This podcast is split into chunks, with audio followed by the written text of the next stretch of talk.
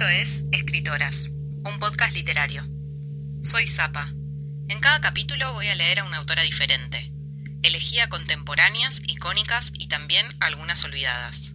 De algún modo es un homenaje a cada una de ellas y un aporte para construir a través de sus relatos un mundo en el que entren muchos mundos.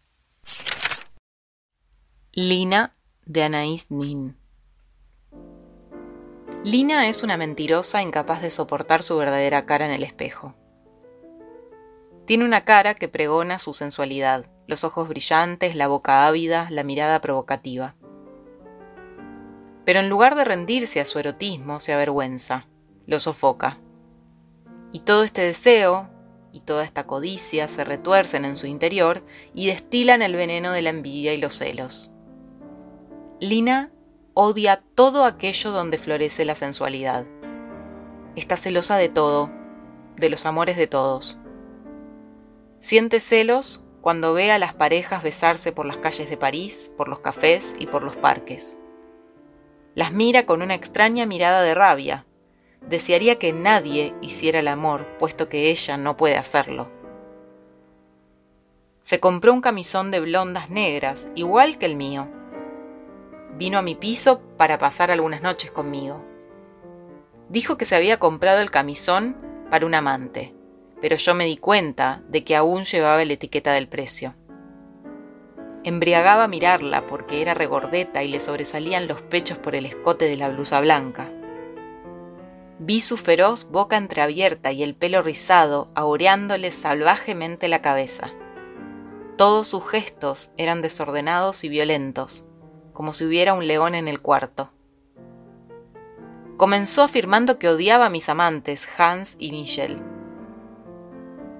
¿Por qué? le pregunté. ¿Por qué? Sus razones eran confusas, poco convincentes.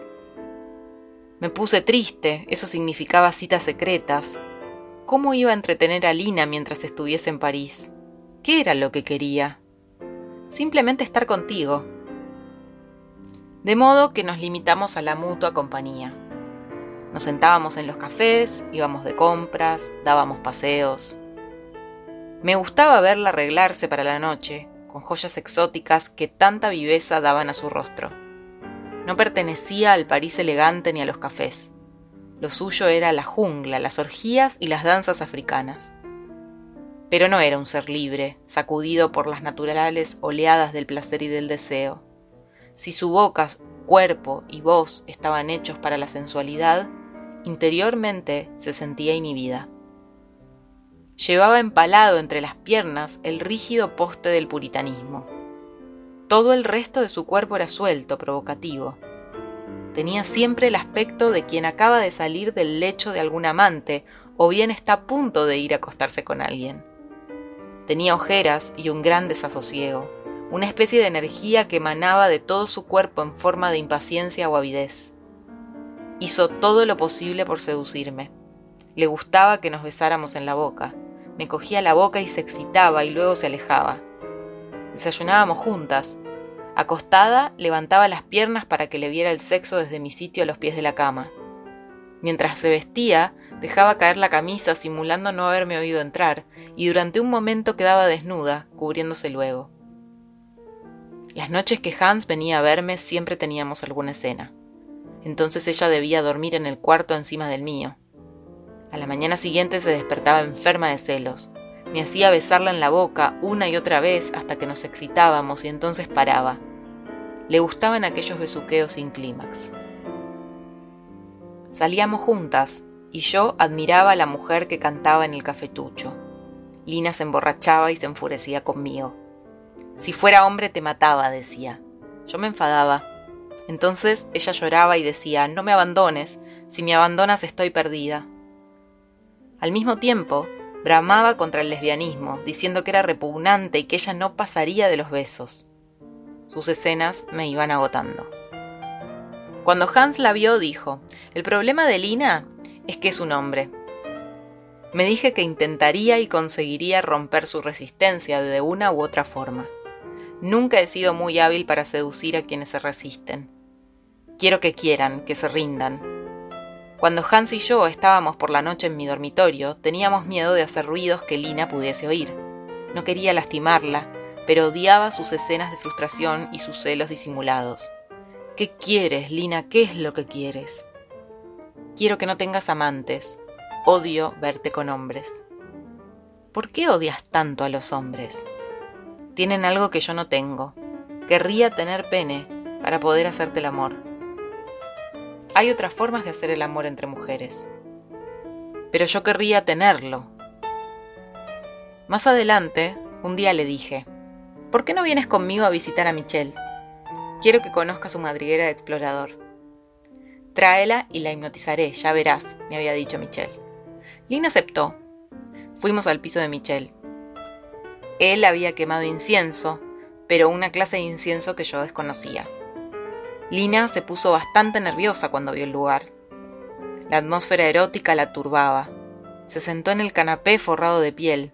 Parecía un hermoso animal, un animal cuya captura bien valía la pena. Me di cuenta de que Michelle quería dominarla.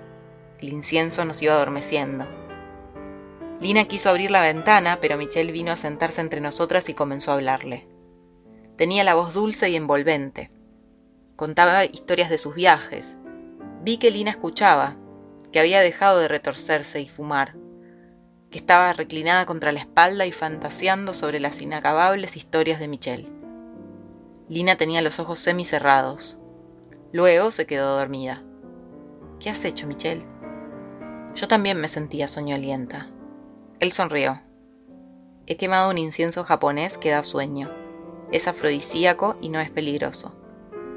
Sonreía maliciosamente. Yo me reí. Lina no estaba completamente dormida. Había cruzado las piernas. Michelle se subió encima de ella y trató de separar las piernas con las manos, pero se mantuvieron firmemente cerradas. Entonces le insertó la rodilla entre los muslos y las abrió. Me excitaba ver a Lina tan rendida y abierta. Empezó a acariciarla, a desnudarla. Ella se daba cuenta de lo que hacíamos, pero le causaba placer. Mantuvo su boca en la mía, con los ojos cerrados, y dejó que Michelle y yo la desnudáramos por completo. Sus abundantes pechos cubrieron el rostro de Michelle. Él mordió los pezones. Lina dejó que Michelle la besara entre las piernas y le introdujera el pene. A mí me dejó besarle los pechos y acariciárselos. Tenía unas hermosas nalgas, firmes y redondeadas. Michelle siguió manteniéndole las piernas separadas y mordiéndola en su carne más tierna hasta hacerla gemir. Lina solo quería el pene, así que Michelle la poseyó y cuando hubo gozado quiso poseerme a mí. Lina se erguió en el asiento, abrió los ojos y nos miró un instante con asombro. Luego me sacó el pene de Michelle y no permitió que volviera a introducirlo. Se tiró sobre mí, hecho una furia sexual, acariciándome con la boca y las manos. Michelle volvió a poseerla, esta vez por detrás. Cuando Lina y yo salimos a la calle, cogidas de la cintura, ella hizo como si no recordara nada de lo ocurrido. Se lo permití. Al día siguiente abandonó París. Seguí Escritoras Podcast en Instagram para conocer más sobre la autora elegida en cada capítulo. Hasta la próxima.